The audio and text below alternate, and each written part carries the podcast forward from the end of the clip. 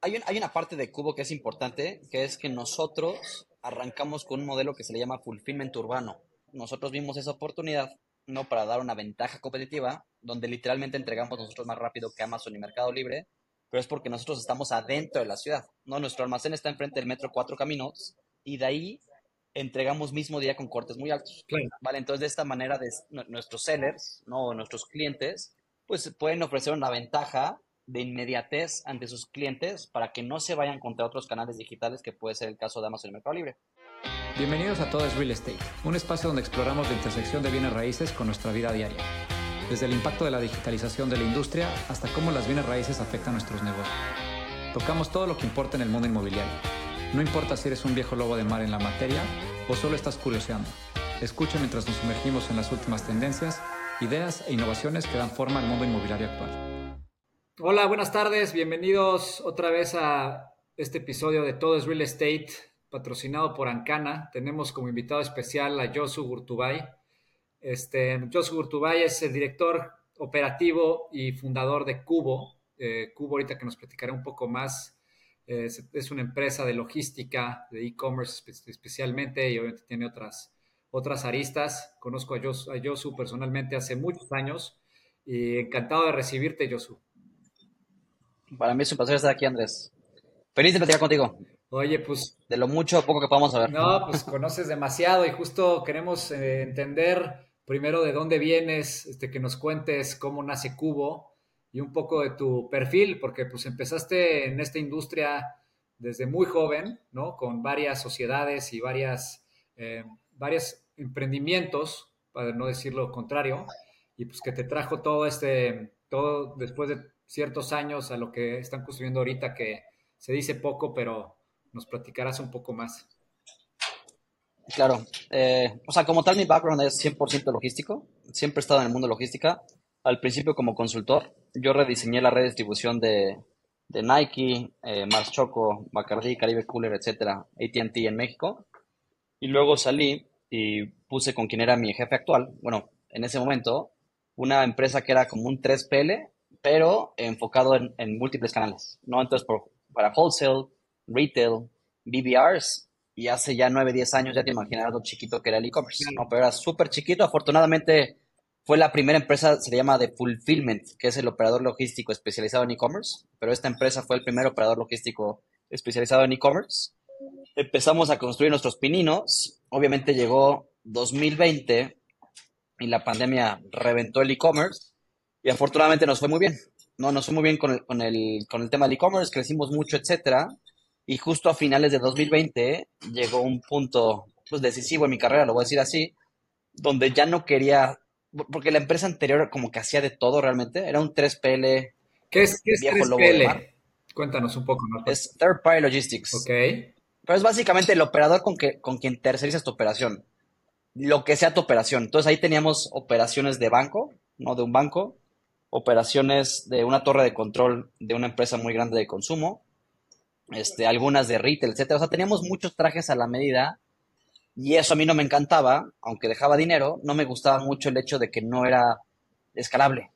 era, un, era, esa, era el principal pero que tenía, ¿no? Porque cada cliente nuevo que traíamos en esta parte de trajes a la medida, pues tenías que hacer todo desde cero, ¿no? Y no podía hacer como que un copy-paste, ¿vale? Entonces, ese fue mi principal deal breaker, lo voy a decir así, y la razón por la que yo me quería enfocar en la parte de e-commerce. ¿no? Obviamente, por el auge que tenía, el crecimiento, lo divertido que es, etcétera, pero nada, eso era lo que yo hacía que me quisiera enfocar 100% en la parte de e-commerce. Y ahí conocí a mi cofundador de hoy en día, que se llama Brian York. Y, este, y él estaba igual en una etapa de su vida donde estaba saliendo de su emprendimiento pasado, donde ahí, ahí por eso nos conocimos, porque era proveedor de esta empresa pasada, y decidimos lanzar Cubo. No creo mucho que en la vida es 100% un tema de timing, entonces se dio el timing perfecto para ambos. Y nada, decidimos lanzar Cubo en enero de 2021 el primer pedido o la primera factura que empezamos a tener fue en abril y aquí estamos. ¿no? Me encanta el e-commerce, me encanta la logística, eh, soy un adicto ¿no? de la adrenalina, entonces es muy movido el e-commerce, el mundo logístico para los que lo conocen e-, es bastante, ¿cómo diría? Hay mucha adrenalina, ¿no? Es bastante movido. muy intenso. Digo, son pedidos, son fulfillments. Cada, cada minuto que pierdes es un tiempo que podrías haber ganadole a otra cosa. Y definitivamente es muy dinámico, ¿no? Y creo que tiene demasiadas aristas, muy dinámico. que ahorita nos cuentas, pero tiene demasiadas aristas.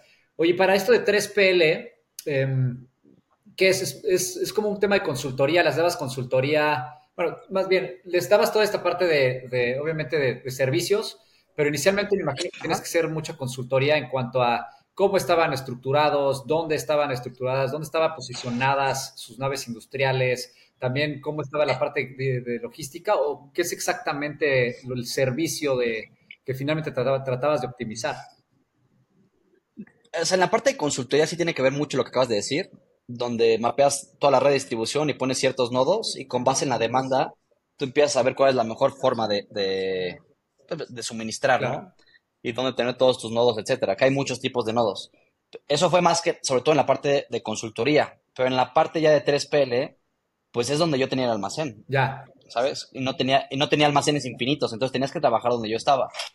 Que ahí, o sea, sí es importante, es que depende mucho, y aquí no hay tal cosa como one size fits all, ¿no? Depende mucho de cada operación y el tipo de problema que quieres solucionar, es cómo se tiene que ver planteada la red. Particularmente para lo que yo hacía, realmente con un almacén era suficiente y luego a nivel nacional, pues puedes entregar con carriers y con paqueterías, ¿no? Que tienen una red de distribución a nivel nacional, pero depende mucho. Ya, es que, por ejemplo, todo esto de todo es real estate, el tema del podcast. Em, claramente hay muchas formas en las que nos relacionamos con las bienes raíces, ¿no? En este en específico, con, Cubo y con todo lo que has hecho de tu, de tu background, que también ahorita nos vamos a adentrar un poco más en tu background, porque a mí en lo personal, eh, digo, desde que te conozco me ha fascinado tu trayectoria, pero hay un tema importante en la parte de logística. Hay una parte importante de cómo estructuras esa parte logística, porque impacta, ¿no? Obviamente tú eres un fulfillment para empresas chiquitas, medianas y grandes, porque al final eres un intermediario donde tú les cobras un, ahorita nos explicas, pero sí entiendo que les cobras un cierto, un cierto fee y tú te encargas de toda esa parte grosa que es, oye, ¿dónde tengo el almacén? Eh, ¿Cuánto me cuesta ese almacén? ¿Cuánto me cuesta la, pues, la tecnología para la distribución? que, después pasa por desapercibida para estas empresas chicas y medianas que, que no entienden la parte de raíces, ¿no? Y lo que esto implica, y cómo los, cómo los aterrizas a un PNL, la parte de ingresos y el buenos estados de resultados de una empresa, que, que, realmente puede ser un monto importante si no estás si no estás bien preparado para recibirlo, ¿no? O sea, si no estás bien preparado o tienes de cierta forma un, una logística y un tema de inventarios mal estructurado, o me equivoco. Sí, o sea, hay, hay una parte de Cubo que es importante, que es que nosotros arrancamos con un modelo que se le llama fulfillment urbano. Entonces, normalmente los almacenes, por un tema de metros cuadrados, mano de obra, etcétera, están en las afueras de la ciudad. Entonces, por ejemplo, el de Amazon y Mercado Libre está se llama Tres Ríos, ¿no? Que está en Cuautitlán, es de Prologis, pero está en las afueras de la ciudad. Entonces, para los que están viven en Ciudad de México, saben que el tráfico está más o menos en la ciudad de Querétaro. Sí. Y el tráfico de ahí al centro de la ciudad en Polanco, o sea, si bien te vas son dos horas. Volado. ¿Vale? Entonces, esas dos horas, pues hacen que de cierta manera ya no puedas hacer entregas mismo día cuando le metes todos los flujos hacia atrás, ¿no? Con cortes como nosotros, que nosotros entregamos mismo día con cortes a las 4 de la tarde. No, porque ellos tienen que surtir, empacar, despachar el pedido y luego venirse al centro de la ciudad y de cierta manera nosotros vimos esa oportunidad, ¿no? Para dar una ventaja competitiva, donde literalmente entregamos nosotros más rápido que Amazon y Mercado Libre, pero es porque nosotros estamos adentro de la ciudad, ¿no? Nuestro almacén está enfrente del metro Cuatro Caminos, y eso más o menos es el ombligo de la ciudad, ¿no? De la zona metropolitana que es enorme, y de ahí entregamos mismo día con cortes muy altos. Vale, entonces de esta manera de, nuestros sellers, ¿no? Nuestros clientes, pues pueden ofrecer una ventaja de inmediatez ante sus clientes para que no se vayan contra otros canales digitales, que puede ser el caso de Amazon y Mercado Libre. Evidentemente eso está muy driveado con un tema de industrial real estate, ¿no? Y ya te imaginarás la poca cantidad de industrial real estate dentro del centro de la ciudad, ¿no? Eso ya está muy en la afuera y, y lo que pasaba antes, que hace mucho Polanco, por ejemplo, era, no era residencial, pero afuera de Polanco, donde está Nuevo Polanco, ahí hace mucho, mucho tiempo había plantas ¿no? Y lo que empieza a hacer es que la, ciudad empieza a crecer y se come estas plantas y todos esos predios se venden y se hacen torres. Claro. ¿no? Que es lo que ha estado pasando textualmente en Nuevo Polanco.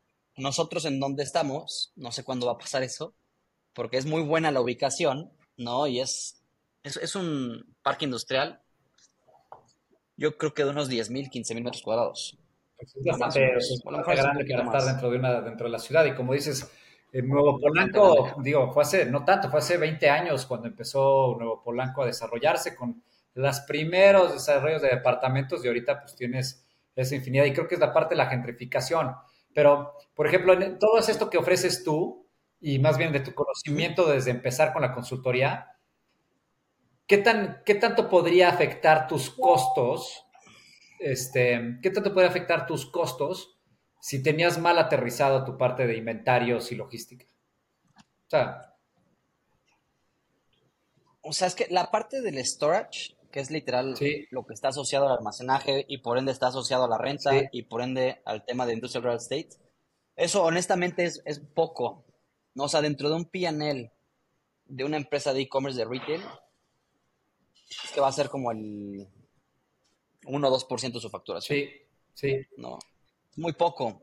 Pero eso desprende muchas cosas, porque, a decir una tontería, si yo me quiero ir, me quiero ahorrar dinero, ¿no? Y no quiero pagar un, un almacén que está en, cerca de aquí de la Miguel Hidalgo, me quiero ir a Querétaro por un tema de ahorrarme dinero, a lo mejor me puedo ahorrar de este, de este 1%, me voy a 0.5%. No, pero esta decisión en centavos me va a impactar mucho el otro lado de la moneda, que es el costo de servir, que eso está asociado al costo de transporte.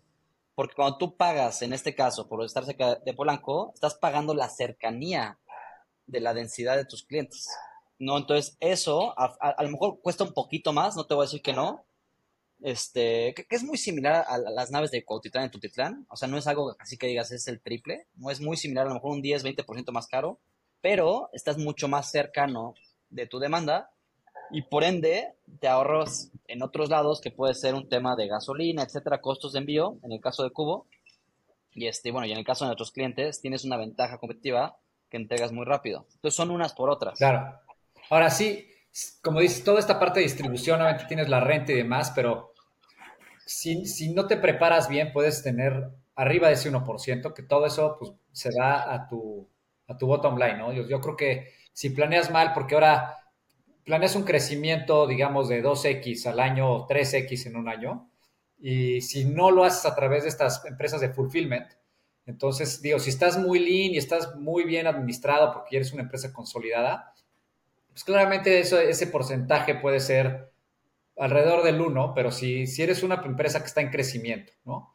Eh, pues tienes ciertos costos que, que, planeas o te tratas de anticipar y finalmente se puede comer pues, tal vez el doble porque eso lleva a crecer al triple y ya te rentaste un una centro de distribución tal vez más del grande de lo que necesitabas y aparte tienes CAPEX, ¿no? Que le tienes que meter una feria, este, a la parte de distribución para que puedas tener tu, nave jalando. Y eso pues, son riesgos, ¿no? Claramente, seguramente los has visto, que en tu empresa, pues claro, tienes, tú tienes que preparar este crecimiento para que puedas soportar la demanda que te puedan pedir estas empresas. No, tienes toda la razón del mundo porque yo lo, yo lo estaba respondiendo mucho desde el punto de vista de un retailer que trabaja con Cuba. Sí. Entonces, como en mi caso es 100% variable, entonces tienes una tarima, te cobro una tarima, tienes 100, te, cobro 100 y va, va fluctuando y por eso es muy poco, pero tienes toda la razón del mundo y sí tengo algunos casos de conocidos que se fueron contra una proyección muy grande de ventas, ¿no? En 2021-2022, que fue cuando fue el pico de, de, de las startups. Entonces levantaron mucha lana, etcétera, se fueron muy a loco y de repente tienen que ser súper chiquitos. No, pero una vez que te comprometes contra un leasing, regresarlo, o sea, hay, un tema ahí de penalizaciones y contrato, etcétera. Entonces estoy totalmente de acuerdo contigo que en ese caso, pues a lo mejor ya no es el 1%, ya se te puede, es que tienes el almacén vacío. Se te puede dar Entonces te puede ir a lo mejor a un 6, 7, exacto. Y eso es únicamente la parte de storage o renta, lo cual sería extremadamente caro cuando le metes todos los demás gastos. Entonces estoy, totalmente, y el CAPEX es otra cosa.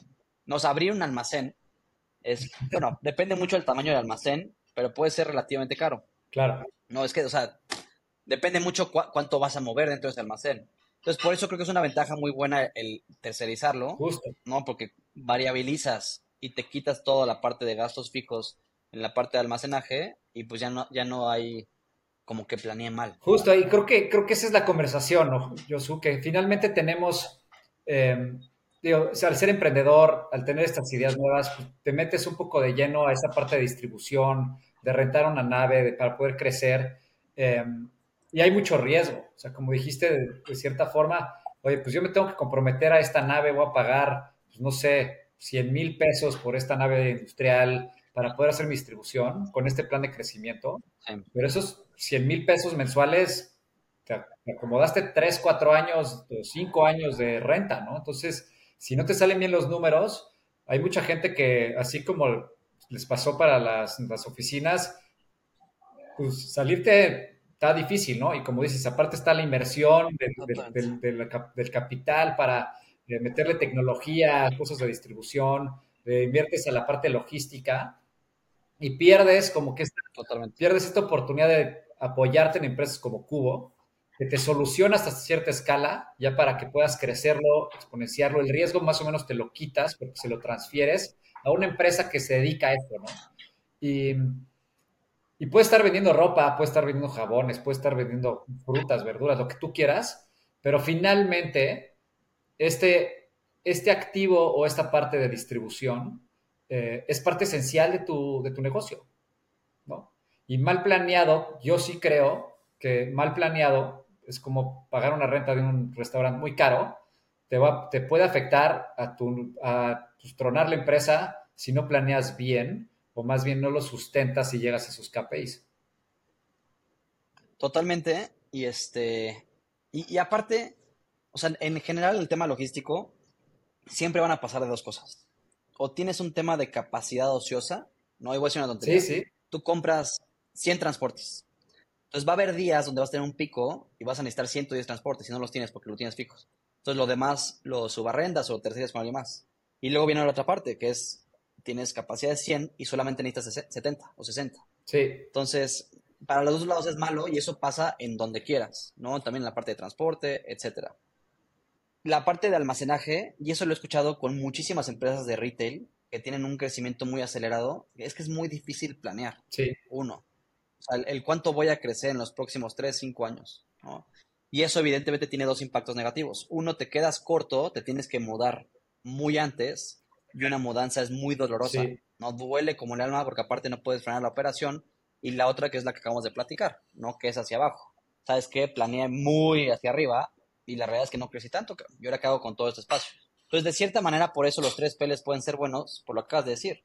Al final de cuentas es un tema de economía de escala y, eh, y el tema de tres P's, o sea, no es una tendencia nueva, honestamente. Me encantaría decirte que es algo nuevo y sofisticado, pero es, es algo bastante antiguo eh, muchas de las empresas que tú y yo conocemos como Procter, ¿no? P&G, ellos tercerizan su operación con un DHL. Y Procter tiene, o sea, él, se puede pagar su almacén, ¿no? Y tiene un crecimiento seguramente bastante planeado. Ellos ya crecen contra la inflación, etcétera, ¿no? Pero tú tienes muchos beneficios, que es que le, te quitas todos los problemas y se los pateas a alguien más. Entonces, esta otra persona va a tener dinero, ¿eh? Y va a ganar un, un 8 o 10%, pero se lo va a ganar. Y no pasa absolutamente nada porque eso a final de cuentas no te impacta a ti a nivel un riesgo financiero, ¿no? Pero te, quitas muchos problemas de encima. Y eso es una empresa madura. Ahora, si eres una empresa inmadura, evidentemente tienes un sinfín de beneficios porque ahí la economía de escala todavía juega a tu favor, ¿no? Claro. Y, y creo que, digo, creo que es importante lo que mencionas porque finalmente tu empresa, si eres de retail, si eres de e-commerce, si eres lo que sea, te dedicas a eso, ¿no? Y creo que finalmente las empresas tienen que dedicar para lo que son buenos y unas puede ser producto, otra puede ser la rapidez, otra puede ser, o sea, hay varias cosas en las que cada producto se tiene que, alinear. Y, y, por ejemplo, Procter, pues es una empresa de productos, ¿no? No es una empresa de logística. No es una empresa de, ejecución logística que obviamente impacta sus estados financieros, pero si tú logras meterlo dentro de tu PNL esta estructura de tercerizar, pues funciona de maravilla, en vez de tener que tener que estarte rompiendo la cabeza. Justo pasa en todo, software as a service, o sea, todos estos servicios tercerizados, donde ya finalmente le dedicas el tiempo a lo que te genera valor, ¿no? Y siento que el desenfoque de ahora abrir una empresa de logística, bueno, no, no, abrir una empresa de logística, pero de cierta forma conseguir un equipo que te lleve la parte logística. Ya de por sí es un reto conseguir personas, este, educarlas, entrenarlas, echarlas a andar. Este, dos, hacer los procesos. O sea, es, es mucha inversión cuando realmente tú te tienes que dedicar a vender zapatos o a vender este, este, pañales, ¿me explicó? O sea, y creo que ahí es justo, justo estos beneficios que causan estas empresas de servicios de, tecnología es lo que ofrece Cubo, lo que ofrecen varias empresas allá afuera, que es el tercerizar, es, ya sabes perfectamente cuánto va a costar, lo metes entre tus costos, les pasas la chamba y hasta les exiges, ¿no? Cuando después internamente, como dijiste, creces tan rápido que exigir es complicado porque puta, no sabes ni a dónde vas y ya estás exigiendo y no, tú ni sabes hacerlo ni sabes cómo puedes entregarlo. No, totalmente. Es, hay, hay muchos beneficios, ¿no? Y ahorita lo que decías es importante, que es la parte de tu core business, porque hay empresas que la distribución es su core business, ¿no? Y por un ejemplo rápido, o sea, FEMSA o Bimbo, o sea, la distribución es su core. Sí. No, el hecho de meter un producto y clavarlo en más de es que changarros, ya hace mucho no veo el número, yo estoy un poquito ya seguro desactualizado, pero cuando estaba en consultoría, los changarros eran como 800 mil a nivel nacional, o un millón. Ahorita no sé en cuánto está. ¿no? O sea, la red de distribución que tiene FEMSA con Oxxo, claro. igual ahí a lo mejor estoy un poquito desactualizado, pero son 23 mil Oxxo. Sí, sí. No ese es tu core business. 27 mil por ahí. Justo. Eso, eso sí es tu core business. O sea, Bimbo, pues claramente, ves, una, ves un camión Bimbo en cualquier carretera de México. Donde no llega la luz. Cualquier pueblito de México. Igual FEMSA, ves al camión repartiendo Coca-Colas este, por todo México y ahí pues claramente tu, lo que ofrece Bimbo es calidad en su producto y la única forma de tener calidad en su producto es teniendo pues los anaqueles con los vencimientos a, a punto, que todos los panes estén obviamente lo más actualizados posible y los más recientes y eso es lo que a ellos los mueve. Entonces finalmente te vende productos, pero una parte importante es la logística. 100%. O si no es de las más importantes, diría yo. sí, totalmente. Oye, Josu, cuéntame un poco de tu trayectoria para llegar aquí. Sé que, digo, en su momento tuviste socios y lo hacías de una forma mucho más eh, de lifestyle. Tuvimos una conversación hace no tanto sobre este, sobre esta diferencia de haber emprendido muy joven con, digo, con, un, con mentores y con, con un socio que te ayudaba mucho a aprender todo lo que tienes y de repente echarte de lleno, pero ¿cómo, cómo te sentías antes cuando era más justamente este 3PL que, que decías, pues hace buena lana, este, y después pues te generaba tu propio sueldo y decidiste brincar al mundo de al mundo del sufrimiento y de emprendedor? o sea, creo que los dos tienen su lado de sufrimiento, nada más que la presión cambia mucho, no de una a otra. Eh, fíjate que la parte de cuando porque sí, como dices, emprendí joven y en ese momento, o sea, no tenía responsabilidades, ¿no? Familia, hijos, o sea, nadie dependía económicamente de mí y creo que eso es una ventaja muy grande, honestamente. Entonces, en, ese caso, la, razón de por qué lo hice, seguramente no, o sea, bueno, en ese momento te lo digo, no tenía ni una idea, no había ningún plan de qué es lo que íbamos a hacer, etcétera. Fue bastante, infinitamente más, diría yo, de un chapuzón en agua helada. No fue simplemente, a, o sea, hay una frase que es quemar los, los, quemar los barcos. Entonces yo quemé los barcos, no renuncié y a la fregada y a ver cómo hago, pero tengo que conseguir dinero. Entonces yo quemé los barcos y me aventé un chapuzón. Y nada, digo, al principio como que hacíamos inclusive hasta consultoría, que era lo que estaba haciendo empleado, nada más que ya como, como independientemente. Es muy, para los que hayan tenido experiencia de consultoría, es muy complicado. El ciclo de venta es tardadísimo, o sea, hablamos de 8 o 12 meses, 2 años, etcétera este, luego ejecutas y dejas de tener ciclos de venta, entonces como que eh, llega algo no virtuoso que es época de, vacas flacas y, luego vacas gordas, etcétera. Entonces no, es lo mejor del mundo. Eh, pero bueno, fue, una muy buena experiencia, te diría yo. Y ahí, como lo decías, en esta, o sea, es emprendimiento igual, nada más que en este caso, al principio sobre todo, como que tu estrés es llegar al final de mes. Claro. ¿Sabes? Sí. Es poder pagar los gastos. Yo muchas veces, o sea, yo vendí mi coche. Justo te iba a preguntar, ¿en qué momento dijiste, ahora ya no hay por dónde y tengo que vender mi coche? Es que no me acuerdo, pero necesitábamos flujo y el coche este, fue, fue una de las cosas que dio flujo, pero había más cosas, ¿eh? porque también fue pues planchar la tarjeta de crédito, ¿no? Para ir y sacar, o sea, al cajero con la tarjeta de crédito y sacar la nómina y jinetearla un mes, etcétera. Ahí, o sea, de hecho, cuando emprendes, descubres qué es el flujo, ¿no? O sea, creo que cuando eres empleado no tienes idea de qué es flujo, pero cuando emprendes ya sabes perfectamente qué es el flujo, qué son los días de crédito, etcétera. Pero bueno, esa, era la presión, ¿no? Y, durante, no sé, la verdad te mentiría cuánto tiempo pasamos en lo que logramos tener un MRR, ¿no? Que es el Monthly Recurring Revenue. Y hasta que no llegamos a ese punto, pues era ese estrés de llegar a final de mes. Después de que pasamos y tuvimos este MRR con, este margen todos los meses, que pagaba todas las cuentas, pues se te quita ese estrés. Y luego de cierta, de cierta manera, como que ya empiezas a tener el estrés de crecer, ¿no? Ya quieres crecer, o sea, cada, cada quien se pone sus objetivos, ¿no? Pero en el mundo bootstrap, pues honestamente con duplicar las ventas, aunque tengas una base muy chica, lo ves ya como algo muy bueno, ¿no? Este, pero bueno, es una experiencia muy buena, diría yo. Y luego depende mucho de cuál es tu play.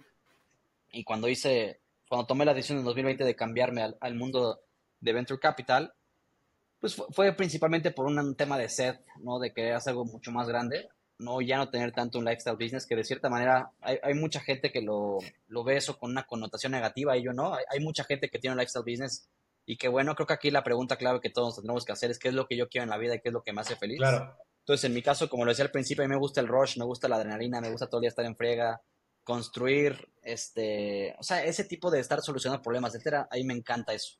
Entonces, no, me cambié al mundo de Venture Capital y evidentemente ahí, bueno, y, depende mucho la, la etapa de la empresa, ¿no? pero pues de cierta manera, y digo de cierta porque ahorita seguramente muchas empresas no están en, esa, en ese punto, pero ya no te preocupas por llegar a final de mes, no ya lo tienes. Ahora tu estrés de todos los meses es este crecimiento acelerado que tienes que tener, no de 20, 50% mes sobre mes. Nosotros en 2022 crecimos contra 2021, crecimos 550%, lo, lo cual es muy bueno y nos dolió como el alma. O sea, duele horrible crecer, porque tú tienes es como unas venas, ¿no? Tienes, tienes un corazón que puede, o sea, tu core no apenas puede estar palpitando a ciertos millones de dólares al año y de repente le metes 5X y duele dentro, ¿no? Porque te saca a reducir todos los problemas, etcétera, no tienes mucho tiempo de solucionar todo, entonces hay que ir viendo cómo lo va resolviendo, etcétera, que, es muy divertido, ¿no? Pero bueno, son como que dos diferentes estreses que las dos son muy padres. Y ya depende qué es lo que quiere cada quien, cuál es lo más recomendable. Sí, creo que yo siempre digo que todos los emprendedores de cierta forma tienen un problema psicológico, digo, de broma y broma, porque nos gusta, o sea, nos gusta ese rush, nos gusta estar resolviendo problemas todos los días, 24/7, y justo trae cierta presión, ¿no? Obviamente como emprendedor, eh, digo, en la materia que sea, puede ser, digo, estés en Venture Capital o estés este, emprendiendo con una panadería, eh, pues es capital que le estás metiendo y ese capital es tu tiempo y ese capital es tus ahorros y ese capital es lo que te va, te puede definir pues, que cómo te va en un futuro, ¿no? Y como dices, yo creo que no hay emprendedor que se dedique a full a esto que, que no tenga pues, altos y muy bajos, ¿no? Y muy bajos en el sentido, eh, justamente, la presión, ¿no? Te recibes capital de un fondo y te dice, tienes que crecer ocho veces este año. Entonces la presión ya de entrada pues, ya es 8X. Ya, o sea, la presión ya está ahí 8X, ¿no? En un lifestyle business, pues no tienes esa presión. La presión es qué tan satisfecho estás con lo que estás generando, qué tanto vas a construir, si te mueres, qué, sucede, si es una empresa que te la pueden comprar, si el flujo que me ocasiona, que, que genero, es suficiente para vivir y armar unos ahorros para cuando me meten problemas y no esté, ¿no? Creo que por eso digo que los, que los emprendedores de cierta forma vivimos medio al día Evidentemente hay emprendedores más inteligentes o más como nosotros que estamos sufriendo ahí con, hijos y batallando, pero, pero sí, sí tenemos esta, este, no sé, sentido de, de, generar expectativas, de poder crear cosas fregonas, de poder convencer a gente que tu visión, por más loca que esté, este, se sube en un proyecto como ese, ¿no? Y creo que eh, de lo que hiciste tú, de tu 3PL, pues que tenías una muy buena atracción, tienes muy buenos clientes, es lo que entendía, ¿no? Tienes, tienes muy buenos clientes, te generaba su buen flujo para vivir tranquilo, ¿no? Y de repente no es un 180, pero pues es un 179 al meterle full throttle a algo nuevo que requiere esta, que requiere mucho más atención este, de los que tenías antes. Este episodio es presentado por Ancana, la forma inteligente de comprar casas vacacionales de lujo en México. En Ancana, inviertes en la fracción de la propiedad que planeas usar para vacacionar y Ancana se encarga de la administración en formato hotelero. No solo eso, sino que tú decides si la usas, la pones en renta vacacional o intercambias tus semanas con más de 15.000 casas en más de 120 países. Te invito a entrar a ancana.co a buscar tu casa ideal y veas los beneficios que este nuevo innovador formato ofrece. Si eres desarrollador, Ancana te apoya a implementar el modelo fractional de una forma rápida y sencilla Búscalos en ancana.co y empieza a ofrecer un producto adicional en tu desarrollo. Sí, oye, y ahorita acaba de ser el hot sale eh, y te vi ahí posteando en LinkedIn eh, varias gráficas que, digo, no venías a más.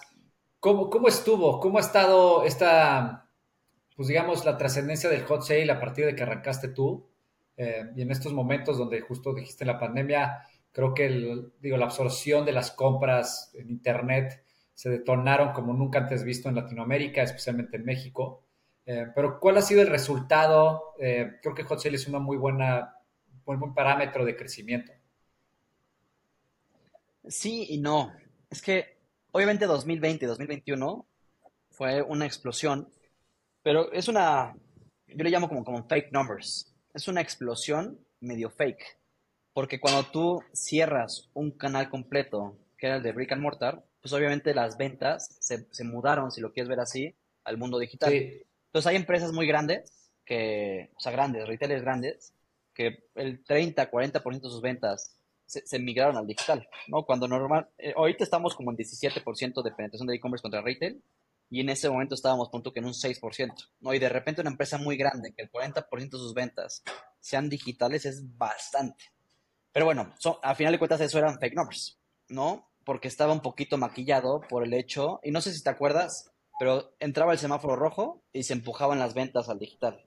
Luego entraba el semáforo verde y, se, y regresaban las ventas al mundo físico. Claro. ¿Vale? Entonces eso pasó 2020 y 2021. ¿Fue un auge? Sí, sí, fue un auge. Pero 2022 y ahorita ya 2023, la realidad es que ya todos, y lo veo con todos mis clientes, todos los que tienen eh, punto de venta físico, están más o menos, ¿eh? Un 30% arriba contra el, canal físico, ¿no? Y un 30% abajo contra el canal digital, ¿vale? O sea, estamos, no, no, quiero decir que es una contracción, porque simplemente se regresaron las ventas a lo que es la normalidad, ¿vale? Igual cuando tú te comparas contra el crecimiento que teníamos en 2019, pues ganamos años, ¿no? Entonces sigue siendo muy bueno, pero ahorita lo que están sufriendo todos, y, y de nuevo, lo que están sufriendo, no todos, los que tienen un canal de venta físico, es poder mantener las ventas del digital. Porque sí, una constante que hemos visto es que el digital se les ha caído porque tomó más relevancia el físico. ¿Vale? Sí. Pero aún así vamos muy bien, ¿eh? Y justo creo que tocas un punto ahí que, como dices, 2021, 2022 explotó, ¿no? Como dices, explotaron, pero las ventas, digamos, digo, no, no, me sé los números, pero me imagino que las ventas de estos mismos retailers se mantuvieron o crecieron un poquito, pero no porque haya crecido el justo lo digital, explotar. Algunas cayeron. Ahí está. Entonces, nomás tomaron relevancia porque era la única salida de sus productos, ¿no? Y ahorita, versus el 2000, antes de la pandemia, de lo que se gastaba, como decías, antes era el 6, ahorita es el 18 más o menos, entonces dirías que sí, de cierta forma, las ventas digitales crecieron 3X en los últimos, de no, del 2019 para acá. Sí, correcto. Ese es un... Sí, sí, el, año más fuerte fue 2021, ¿eh? Bueno, 2020 tuvimos, si, lo, si bien acuerdo, fue un 81%. O sea, fue casi el doble, cabrón. Fue muy duro, ¿no? Pero, y, ahí va. Y, a ver, ¿cuál es la tendencia? Y aquí como que regresando al tema de todo es real estate. La pregunta, ¿no? ¿Cuál es la tendencia? Normalmente en México nos comparamos mucho contra Estados Unidos. Estados Unidos, depende mucho de la categoría, ¿no? Pero, pero está tampoco tanto más arriba que México, ¿eh? Estamos en un 22%. Sí. No, nosotros junto con Brasil y Chile, que es la punta de lanza de América Latina, en esos 15 20%, ¿no? Un promedio. Este, Colombia, de lo, que último que vi, está como en un 7, 8%. O sea, eh, nosotros en América Latina somos punta de lanza, ¿no? Para empezar.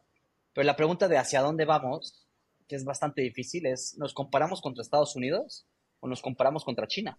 No, China, que a mí se me hace algo absurdamente loco, tiene más del 50% de las ventas de retail son digitales. ¿Y eso, eso por qué será, en tu percepción? ¿Qué es la, ¿Cuál es la razón? No, no tengo idea, me encantaría responder esa pregunta, pero platicando con amigos del ecosistema, hay una hipótesis. Y, y yo nunca he ido a China, ¿eh? Pero bueno, a Estados Unidos. Cuando tú ves Estados Unidos, ves una cantidad de puntos de venta, de comercios y de malls abismal. Sí, sí. Es muy grande. En México depende mucho dónde estás, pero la realidad es que no es tan grande. ¿Vale? Como que simplemente como caminando por la ciudad, Sí, ¿vale? sí. O sea, pensando muy rápido en Polanco, neta en Polanco son tres. ¿no? Y una, es una de las zonas que concentra mayor PIB de, de México. O sea, nada más para decir números, el 15% de las ventas digitales está en cinco colonias de la Ciudad de México. Álvaro Obregón, Miguel Hidalgo, Cuauhtémoc, Benito Juárez y Coyoacán. El 15% de las ventas a nivel nacional. Nacional. Este, nacional. Es una locura. Pero quiero que veas cuántos malls y cuántas tiendas de retail hay en estas colonias. O sea, no es tan grande como cuando tú viajas a Estados Unidos. Entonces, platicando con, con personas del ecosistema, justo de la pregunta de nos compramos más contra Estados Unidos o contra China, hablan de que en China a lo mejor es un poquito el norte para México. ¿Por qué? Porque no hay tantos comercios como los hay en México. O sea, tenemos esa misma constante. No, a diferencia de Estados Unidos, que hay demasiado comercio. ¿Vale? Entonces, si yo ahorita tuviera, pudiera tener, que no la tengo y, y me encantaría investigarla, una métrica de centros comerciales por cada 100.000 habitantes, por poner un ejemplo, Sí, estoy seguro que va a ser mucho más cercano el indicador contra China que contra Estados Unidos. Y a lo mejor Estados Unidos está mucho más como un outlier. Sí, totalmente. Digo, hace sentido, ¿no? Porque finalmente al no tener comercios, incentivas a encontrar las cosas en digital, Exacto. ¿no? Digo, ahora ta- también China, la parte tecnológica, que la adopción tecnológica que tienen los chinos es mucho mayor a la nuestra, ¿no? En temas de pagos, eh, digo, está lo de, lo de WePay y toda esta cosa que ya dentro de todo se, se, se genera toda esta, esta situación de pagos muy sencilla, ¿no? El consumismo es, me imagino que es también mucho mayor al que tenemos en México. Totalmente. O sea, hay, hay cuatro retos muy grandes para adoptar el e-commerce en México. El primero es bancarización, que es lo que acabas de decir. Sí, El segundo es un reto logístico. El tercero es un tema de confianza. Y el cuatro es un tema de regulación. Entonces, así, palomeando muy rápido todos, regulación, somos el país, no, no sé si el primero o el segundo lugar, de fraudes a nivel mundial. Entonces hay una cosa que se llama fraude amigo. sí, Todos aquí podemos comprar algo a un comercio, nos llega el producto o el servicio. O sea, por ejemplo, a, a nivel aviación, la gente compra vuelos de avión, hace el viaje y luego marca la tarjeta y dice que no reconoce el cargo. Es una locura, cabrón. Y es porque en México la regulación, si tú no tienes un voucher firmado por Andrés Barrios, de güey, sí te voy a pagar esto, sí. ¿no? Que es como un pagaré, casi casi. Este, la, la tarjeta no te lo puede cobrar, es algo absurdo. Pero bueno, eso es de cara al comercio, Sí. o sea, hay mucho fraude, ¿eh? Un benchmark de cuánto presupuestan, depende mucho el comercio, ¿eh? Pero cuál es el presupuesto de asociado a fraudes es el 3% entre un PNL. Es una locura. Sí. Es, es más que la renta, cabrón. sepas. y luego la otra parte, que es la parte del consumidor. O sea, en México tú puedes comprar lo que quieras, en donde quieras, y no tienes una garantía de que si pasa algo en el camino o te arrepientes, lo puedes devolver. En otros países, como por ejemplo en Chile o en Brasil, tú compras, y, creo que, y no me acuerdo bien cómo se llama el, el término técnico, pero tú tienes un mes de gracia de no questions asked, regresarlo.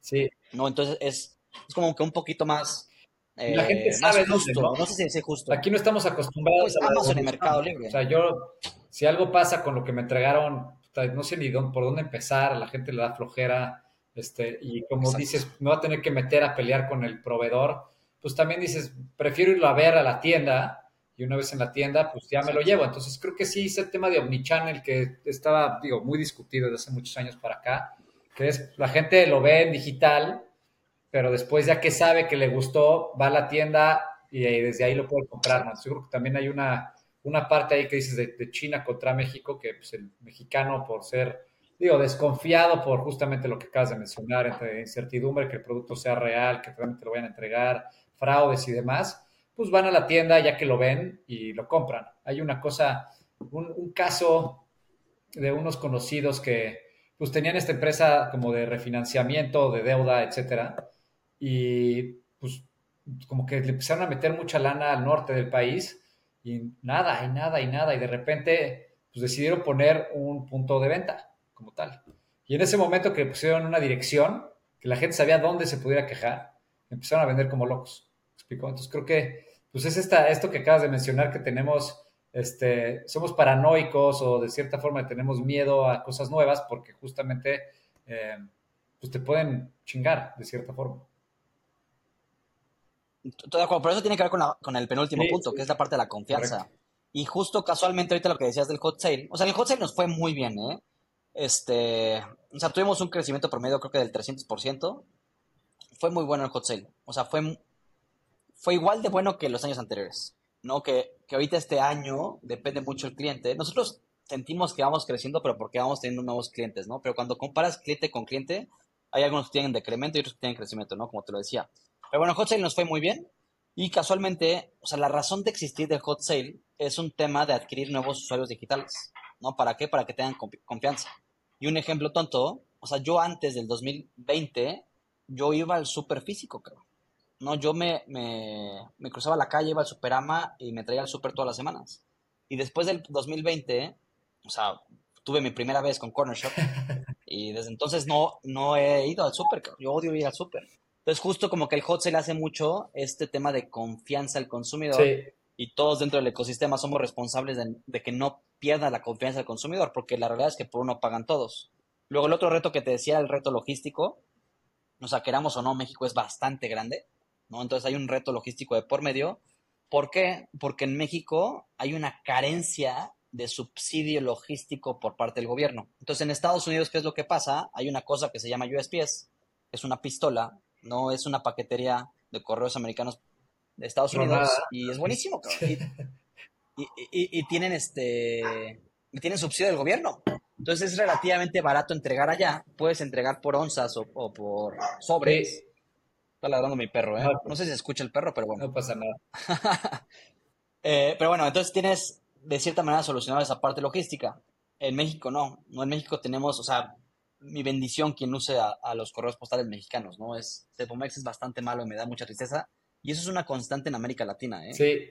Esta excepción de Brasil. Brasil sí tiene correos postales que nosotros en Cuba usamos en Brasil, lo cual es bastante bueno. Y la última que decíamos, que es la parte de bancarización, ¿no? La estabas mencionando ahorita. Sí. En México, este número ha cambiado, pero hace como dos años apenas el 40% de la población tenía acceso a, un banco o estaba bancarizada. Y esto, con todas las fintech que han entrado al país, etcétera, o sea, todas venden lo mismo, ¿no? Que es bank de un bank.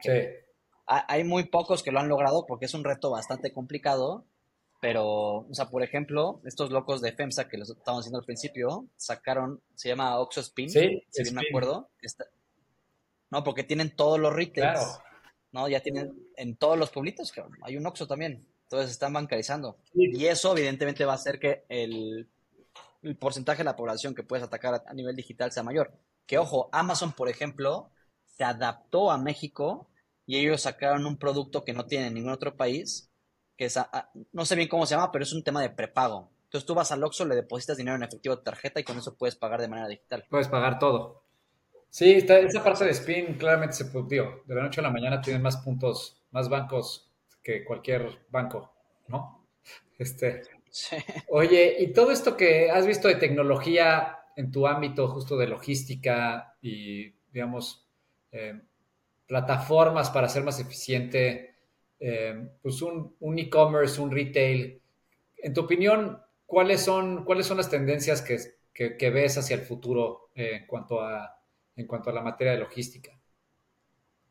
¿Pero a nivel tecnología? Pues en todo, ahora sí que la tendencia más fuerte que tú veas para el futuro. O sea, primero, a nivel tecnología, luego como que la gente dice que somos una empresa tecnológica, yo creo que todas las empresas son tecnológicas. Sí. Y, si no lo eres... Eres tech enabled. Y no tienes algún componente...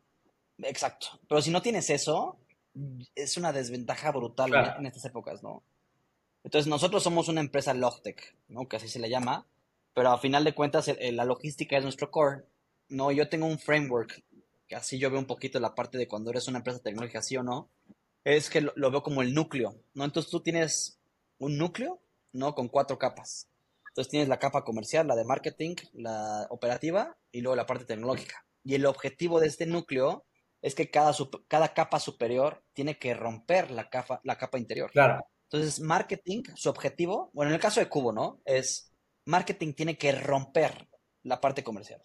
¿Cómo? Como Dios le da a entender, lo tiene que romper, que le duela la parte comercial. Sí. Luego la parte comercial tiene que romper la parte operativa. ¿Cómo? Como pueda. Y luego si la parte operativa logra romper la parte tecnológica, ¿no? Que en teoría no la tendrías que poder romper, es que no eres una empresa este, tecnológica. Claro.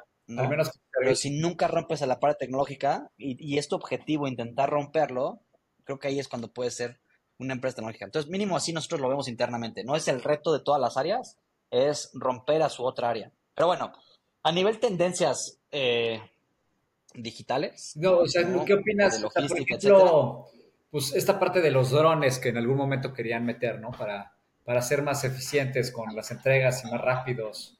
Este... Es que, fíjate que es complicado eso, sobre todo, es que depende mucho el contexto. Porque de nuevo, en América Latina, desafortunadamente, es muy barata la mano de obra. Entonces, es muy difícil justificar a nivel OPEX este tipo de iniciativas de automatización, ¿no? Por ejemplo, automatizar un almacén, hay países que lo tienen, falta demasiado para que pase eso en América Latina, ¿no? Porque el, el ROI se va a dar en infinidad de años. Claro. ¿no? Entonces es bastante complicado, al menos ahorita, que pase eso. Y eso tiene que ver mucho también con la parte de los drones. ¿Qué es lo que ¿no? Entonces, platicando? incrementarle... ¿Qué es lo que veníamos Sí, pero o sea, la parte de los drones... La inversión y el retorno de tu inversión, si, si la mano de obra es muy barata. Exacto. Entonces, eso lo veo complicado. Yo hace tiempo platiqué con un, un maestro de, de Estados Unidos, ya no me acuerdo de qué universidad, creo que de Boston. Y él, platicamos casualmente de lo de los drones, y, en Estados Unidos, a nivel unit economics, sí da, sobre todo si entras a una ciudad que tiene, es un tema de densidad, ¿no? Que tiene muchísima densidad. Y tráfico, De pedidos, obviamente. Importante.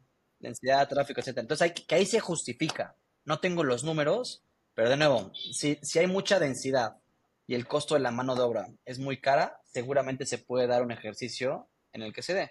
Pero a final de cuentas, eh, no sé si eso es una tendencia, no, eso es un tema de solucionar algún problema, pero a nivel tendencias que hemos visto, uno, y lo voy a decir mucho a nivel digital, ¿no? Y, en la parte de e-commerce, una de las mayores tendencias es que las empresas estaban buscando automatizar toda la parte de e-commerce. Entonces, como que la tendencia era antes, que no tenías que hablar con nadie, entonces todo con el chat, ya hazle como Dios te entender, tienen que ser transacciones automáticas, etcétera.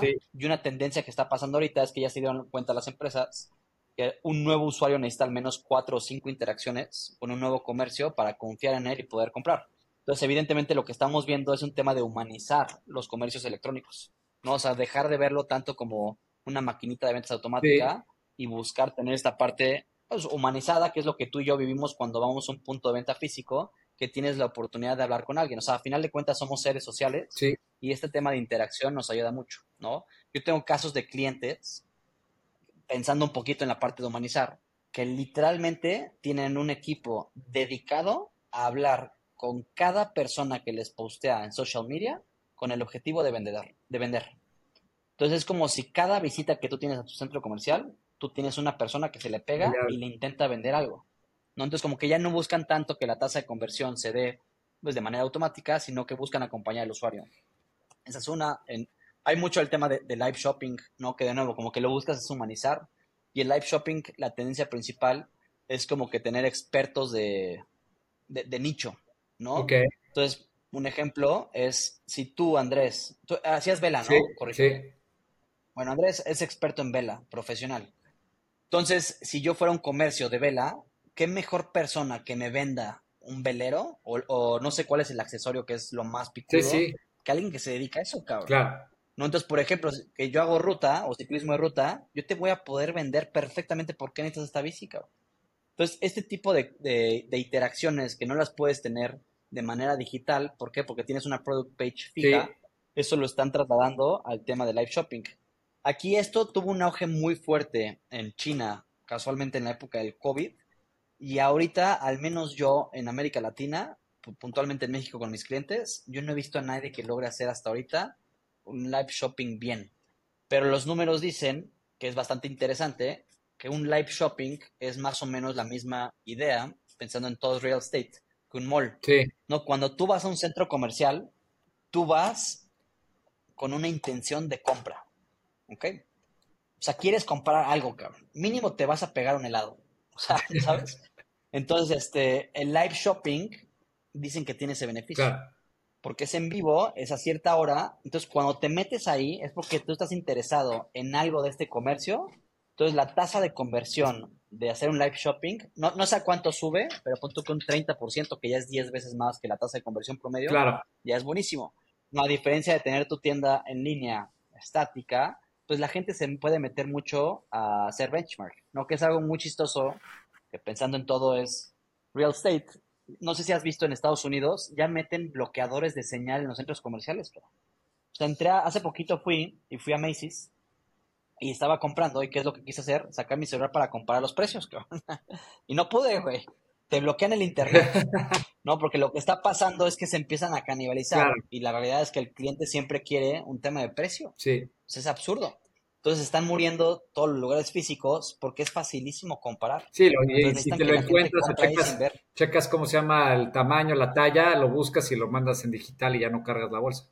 Y justo mencionas algo del live shopping, para nosotros en Ancana es claramente importantísimo que la gente conozca la casa, ¿no? O sea, teníamos los walkthroughs en la pandemia con el telefonito y les enseñamos la casa, ya sabes, pero finalmente no, o sea, ninguna foto, ningún video, ningún walkthrough, aunque sea por, por, por cámara, o sea, video, puede ser ni cercanamente similar a que vayas a la casa y lo veas en, vida real, ¿no? O sea, creo que para nosotros eso ha sido algo que, que pensábamos que iba a funcionar de otra forma. Obviamente, preventas y demás, eh, pues tratamos de hacer lo más real posible esa experiencia, pero no hay nada como sentarte en el sillón, ver la cama en 3D, o sea, con tus ojos propios, y en ese momento la conversión que hemos tenido es, puta, o sea, de la gente que va a visitar la casa, casi el 25-40% sale con alguna compra, ¿no? O sea, creo que Pero visitarla físicamente. Sí, claro, o sea, ya, ya tiene un costo ir, ya tiene cierta inversión ir,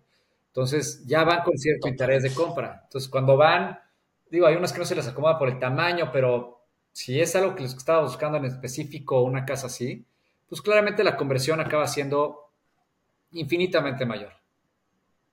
Totalmente. Y ahí, y ahí a lo mejor tiene que ver mucho con otra tendencia que, es- que, el- que le llaman como el de, de eye economy. O sea, como que todo tiene que estar muy centrado en el consumidor. Claro, Entonces, la, la pregunta es, ¿qué es lo que quiere el cliente? El cliente quiere que le entregues, eh, por, por ejemplo, ahí, como que ahí lo puedes partir en sus categorías, pero a nivel entrega. O sea, hoy en día, en la parte de e-commerce, somos medio cuadrados con cómo te entrego.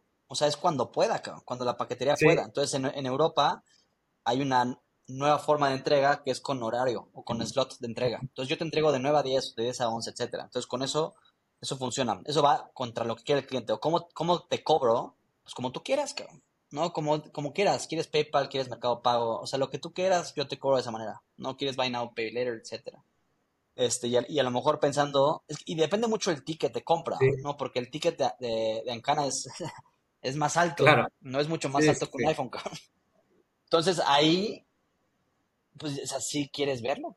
Que me imagino que hace muy complicado, y eso me, me recuerda un poquito a la parte de Kavak, que yo compré un coche en Kavak en la pandemia, y eh, al principio igu- igual que tú, un tema de live streaming, me enseñaron por video, etcétera, y sacaron la opción de que te lo llevan a tu casa y eso hizo que cerrara la venta. totalmente. O sea, totalmente. Creo que en tickets más altos aún, aún es más importante verlo. O sea, sentirlo, tocarlo. Pero a final de cuentas, y ahí nada más como que pensando un poquito de lo que decías al principio de la parte de omnicanalidad, es que de nuevo, como que todos queremos encasillar a que es el cliente digital y tiene que ser automático y te fregas, cabrón. O sea, no tienes que hablar con nadie, y, etcétera, y tienes que hacer la transacción ahí.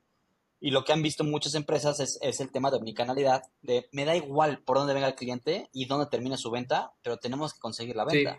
Entonces tú puedes captar el cliente digital, ¿no? Y pensando un poquito en la experiencia de Kavak, o sea, yo pagué una reservación. Entonces a mí me adquirieron digitalmente y me terminaron de vender físicamente. No, es increíble. La neta, vi, digo, sorprendido de cómo ha revolucionado la parte de e-commerce y justo la inmediatez a través de empresas como la tuya, que pues ya es al día siguiente. O sea, digo, hay cosas que no necesitas hoy y si te llega en tres, cuatro días, digo, yo viviendo en Mérida, tienes esa, ese lag, a diferencia de la Ciudad de México, que todo te llega en la noche. Si lo pides ahorita, te llega en la noche. Pero hay cosas que dices, pues no tengo tema. O sea, finalmente es gratis el envío, antes te cobraban. Este, ahorita es gratis, te llega en tres días. No pasa nada, ¿no? Oye, yo supus, ¿qué gusto platicar. Creo que fue una conversación muy, muy interesante alrededor de, esta parte de, logística y cómo afecta a, los, las, a, las, empresas de retail. Y nuevamente está este podcast que pues, te da mucho, mucho de dónde agarrar en cuanto a pues, cómo nos relacionamos con, con el bien raíz. Evidentemente la parte logística es sumamente importante si estás haciendo un negocio de e-commerce, ¿no? Y creo que este, importante que nos comentes dónde te podemos encontrar, Josu, en caso de, de, poder, de querer buscar algo como lo que ofreces. Y a ti como... No, claro. Y ahí nada más, conectando el último punto que decías, hay otra cosa que aprendimos, porque durante finales de 2021 era la tendencia a la inmediatez, el quick commerce, ¿no? Entonces, todo será, te entrego abajo de, de 10 minutos, etcétera, y de nuevo, lo que tenemos que hacer es escuchar al cliente. O sea, neta, tú quieres tus calcetines en menos de 10 minutos, güey. Neta, unos calcetines. Es lo que decíamos. Entonces, como que llegó esta parte donde era absurdo. Claro. O sea, abajo de 10 minutos quieres tu comida. O sea, si te estás muriendo de hambre y ni siquiera, ya sabes, o sea, yo creo que es una, es un, fue, fue una tendencia que quieras o no, la gente lo veía como, wow, qué impresionante, pero yo creo que atrás no entienden la complejidad de entregar algo a menos de 10 minutos, ¿no? Y realmente, como dices, no te soluciona más que si te estás muriendo literal de sed o traes una ansiedad eh, nefasta por tus cigarros. Estoy, de acuerdo. Y ahí, o sea, el reto de estos cuates, que hubieron varios jugadores de Quick Commerce, que muchos han ido muriendo a nivel mundial. ¿eh? Su reto más grande era la parte de real estate. No, porque tenían ubicaciones carísimas en Polanco ¿no? Para abastecer esta, esta demanda. Con todo. Y ellos tenían mucho que los unit economics no daban, Decían que quemaban dos dólares por pedido. Era muy, muy loco. Pero de nuevo, ahí como que nada más para conectar, al final de cuentas lo que tenemos que hacer siempre es escuchar qué es lo que, qué es lo que quiere el consumidor, O sea, nosotros igual partimos de la hipótesis de que era inmediatez y luego nos hemos dado cuenta que lo, que lo único que quiere el consumidor, y depende mucho que vendas, ¿no? Aquí yo estoy generalizando bastante, pero lo que quiere el consumidor es un tema de reliability. O sea, si tú me dices hoy es hoy, tres días son tres días, una semana es una semana, no pasa nada, cabrón. Pero dime cuándo, cabrón. Y se acabó. Totalmente. Pero bueno, no, este. La neta es que transparencia. si, si, dices que vas a hacer algo, este, y tú dices, ya llega en siete días, bueno, si llega en seis de pelos, pero justo es la parte de credibilidad, de acertación en el producto, de la confianza del consumidor que le puedas ofrecer y que realmente si algo pasa, pues lo pueda regresar o lo que necesites, pero que esté, que sepas que cualquier cosa pase con lo que hayas comprado, esté garantizado para bien o para mal, ¿no? Totalmente. Oye, pero bueno. ¿y dónde, dónde, te pueden, dónde te pueden encontrar? Eh, o sea, Cubo es con W, entonces cubo.com, no con W. Eh, y nada, y en LinkedIn soy medio activo, ahí salgo como yo, su Curtubay. Y nada, me, me encanta platicar de lo de e-commerce sobre todo honestamente. Entonces cualquier duda que tengan yo siempre feliz de colaborar. Dicen que lo único que puedes compartir en esta vida o mejor dicho lo único que tú puedes dar en esta vida sin perderlo es el conocimiento. Total. Si yo te doy físicamente mi velero yo pierdo mi velero cabrón, ya nada más lo tienes tú. Sí aquí es Pero si te doy el conocimiento lo tenemos los dos. Oye Yosu y un libro que te haya cambiado la vida de en lo que quieras. cambiado la vida. O sea, algo que te haya resonado muchísimo en, tu vida. Claro, es que, o sea, creo que no hay uno, serán varios, ¿no? Eh, uno que se me viene ahorita rápido a la mente, uno que se llama Homo Sapiens. Sí, sí. ¿No? De cómo se crea todo, sobre todo el capítulo de dinero me gusta mucho. Es buenísimo, es extraordinario ese libro. Eh, Oye, y si tuvieras, digo, eres todavía joven, pero si tuvieras la oportunidad de regresar a cuando tenías 20 y darte un sencillo consejo, ¿cuál sería? ¿Solo un consejo? Sí. a mí algo que me gusta mucho es que todos los errores que he tenido me han forjado para ser quien soy. Siempre. Entonces, a, lo mejor no me daría ningún tip, ¿no? Para que la cague igual de lo que lo he arruinado hasta hoy. Eh, o sea, sería aprende a Pero nada, sí, o sea, sería mi frase favorita que es never quit. O sea, nada más resaltar eso y ya. O sea, creo que todos somos quien somos por todo lo que hemos vivido a lo largo de mi vida. Bueno, a lo mejor hay una cosa que sí es la única cosa que me puedo arrepentir públicamente, que sí me da mucha tristeza, que yo que no aproveché lo suficiente a mi abuelita. Eso, genuinamente te digo que sería la única cosa ahorita que si yo hablara con el Yosu del pasado, sería aprovecha más a tu abuelita. Qué simpático. Pero de ahí en fuera todo lo que, demás. que ese sentimiento es cuando tomas por hecho ciertas cosas, ¿no? Y, qué curioso, yo tuve, justo le dije esto a Josefa, mi esposa, hace un par de semanas, que dije, oye, me hubiera encantado, hay de una cosa que me acuerdo que de, al final no fui a visitar a mi abuelo porque iba tarde a una, una boda, ya sabes, y me acuerdo decir, ¿por qué, por qué me evité esa, esos últimos momentos con mi abuelo? Y creo que es esta parte de vivir en el presente y de realmente aprovechar lo que tienes para que finalmente no te pase eso, ¿no? Que al final ese arrepentimiento de aprovechar a alguien, digo, puede ser tu abuelita, puede ser tus papás, una un amigo, lo que sea, y es lo que te, también te deja, te deja de doler un poco más cuando, cuando eso sucede, si, si tomaste ventaja del, del presente, ¿no? Me Totalmente. encantó, me encantó. O sea, oye, pues muchas gracias, Josu. Este, creo que fue una plática muy buena. La invitamos a todos los, este, toda nuestra audiencia que si tiene algún comentario, pregunta hacia Josu, pues nos las deje saber ahí en Spotify, en, en, en YouTube y en cualquiera de las plataformas que estén escuchándonos para que, pues, si a la medida de lo posible les podamos contestar. Venga, pues gracias a todos. Un nuevo todos. episodio de Todo es Real Estate, patrocinado por Ancana, en este caso acompañado por Yosu, un buen amigo y emprendedor. Gracias a todos.